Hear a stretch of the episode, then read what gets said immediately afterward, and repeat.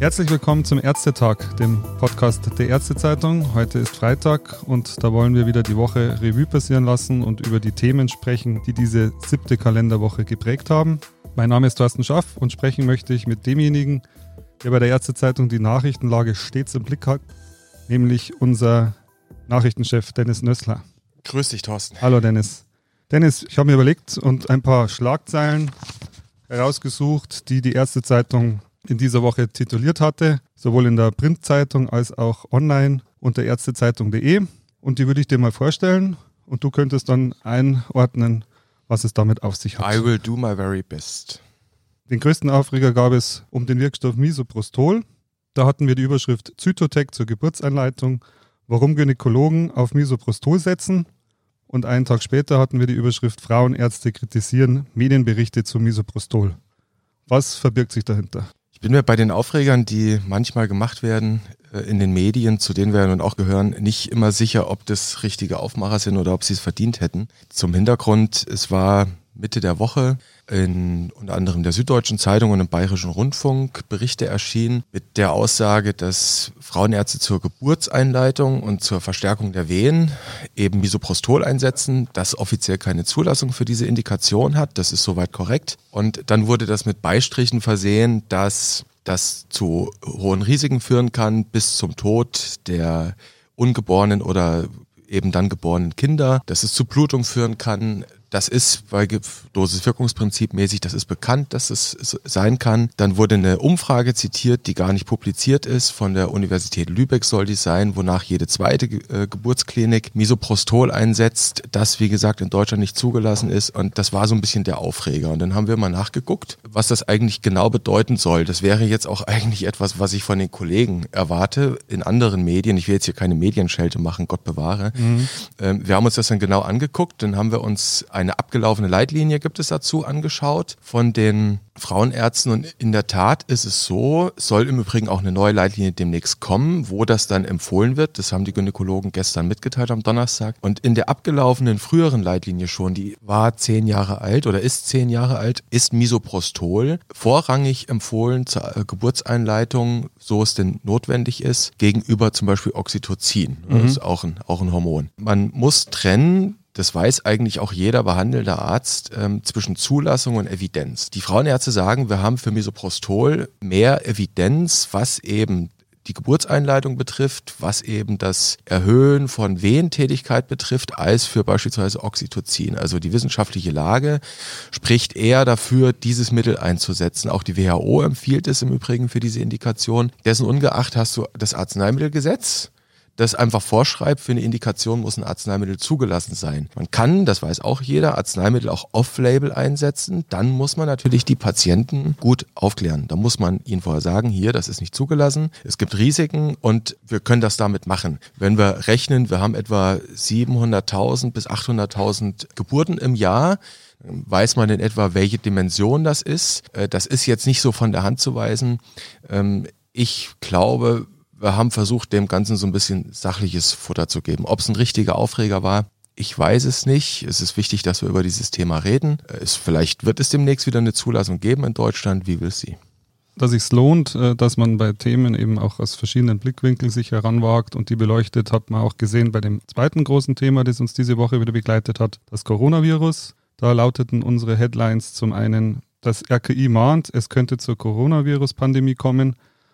Und Stunden später hatten wir dann noch einen Artikel online gestellt, der hieß Coronavirus kühlen Kopf bewahren. Ja, das ist die Situation bei dem neuen SARS-CoV-2, das, wenn man infiziert ist, zu der Covid-19-Erkrankung führt, zur Coronavirus Disease 2019. Es ist so, und das haben wir schon in mehreren Episoden unseres Ärztetag-Podcasts immer wieder besprochen, wir wissen im Moment sehr wenig über dieses Virus. Es gibt heute, da kann man jetzt mal Werbung für die Kollegen von der Frankfurter Allgemeinen Zeitung machen, ein wirklich sehr lesenswertes Interview mit Gerald Krause. Der war früher mal am RKI tätig, ist jetzt am Helmholtz-Zentrum für Infektionsforschung. Der hat das mit sehr klaren Worten auf den Punkt gebracht. Liebe Leute, Wir wissen einfach zu wenig, wir können zu wenig darüber sagen. Wir haben hier nicht die höchstmögliche Evidenz, wir haben viel empirische Befunde, die wie so Puzzleteile gerade nebeneinander gelegt werden und man muss sehr vorsichtig damit umgehen. Es gibt im Übrigen auch, das war ein Tipp von einer Kollegin aus der Medizin, muss man wieder Werbung für Kollegen machen und zwar für die Kollegen vom Spiegel, gibt es einen Podcast mit Sascha Lobo, den Mann kennt man, das ist der, der mit ist dem bekannt. Iro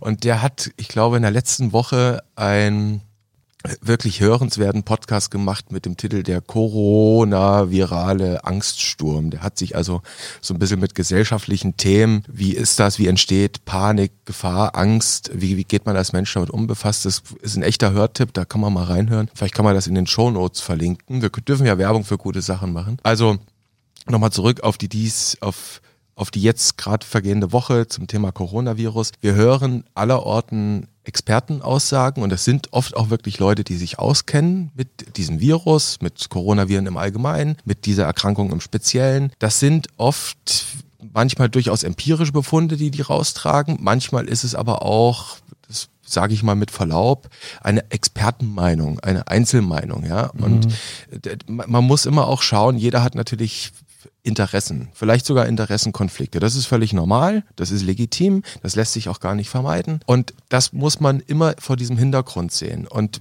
kommen wir nochmal zurück auf das Thema RKI warnt. Eine Pandemie ist nicht ausgeschlossen.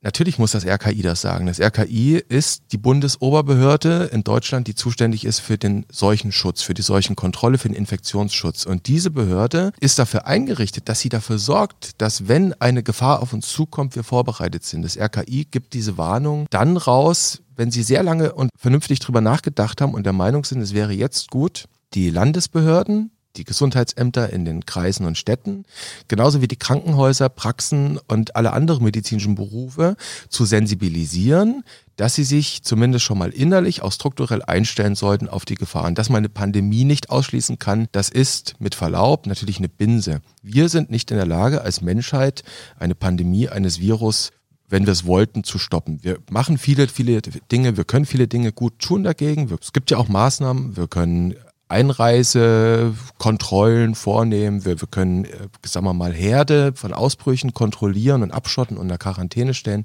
Das, was genau gemacht wird momentan? Das, genau, das wird gemacht. Ähm, und im Moment sieht es so aus, das ist jetzt mal unsere Beobachtung äh, als Journalisten. Das Ganze ist noch immer eigentlich ein auf China begrenzter Cluster. Da ist das ein Riesenproblem. Da mhm. kämpfen die enorm dagegen an. Die Chinesen scheinen manche Maßnahmen gut gemacht zu haben. Informationsaustausch ist so ein Thema, was vielleicht nicht ganz so gut läuft. Man muss damit vorsichtig und vor allem sachlich umgehen. Das ist, glaube ich, eine ganz wichtige Sache. Das versuchen wir in unserer Berichterstattung alles nachzulesen auf ärztezeitung.de.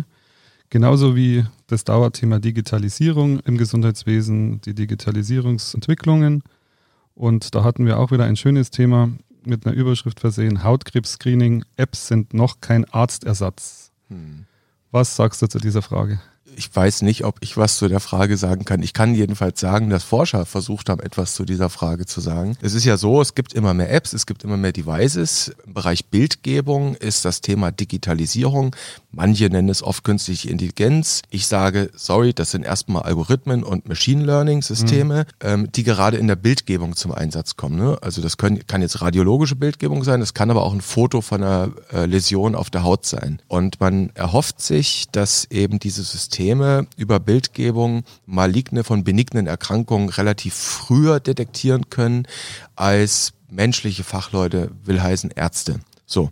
Und da gibt, das ist schon seit Jahren ein Trend und es gibt da durchaus eine Menge Publikationen zu. Es gibt auch Apps, zu denen äh, Studien durchgeführt wurden. Und nun haben sich das eben Forscher angeschaut. Das ist im British Medical Journal am Montag veröffentlicht worden. Diese Übersichtsarbeit, die haben also einige Studien auseinandergenommen und die kommen zu einem relativ ernüchternden Fazit, nämlich die Methoden in den Studien, die Sie untersucht haben, sind eher dürftig oder fraglich, jedenfalls nicht stark genug, mhm. um die Aussagen, die die Studien getroffen haben, äh, dauerhaft zu unterfüttern. Teilweise sind die untersuchte Zahl der Läsionen, die da versucht wurden zu, zu detektieren zwischen benigne und maligne, zu gering, als dass man da jetzt eine harte Evidenz hätte, also die Population einfach klein, will heißen. Wir versuchen gerade in dieses Thema hineinzukommen. Die Medizin versucht sich mit digitalen Techniken da irgendwie neue Anwendungen zu erobern, mit denen man vielleicht früher Krankheiten erkennen kann, gute von schlechten Verläufen äh, frühzeitig differenzieren kann. Und wir sehen aber immer wieder die Frage der Evidenz. Wie komme ich an genügend Futter, mit dem ich beweisen kann, ist gut, ist schlecht? Und da haben offenbar auch etliche Studien bei diesen Apps Nachholbedarf. Das wird vor allem für uns in Deutschland eine spannende Frage sein.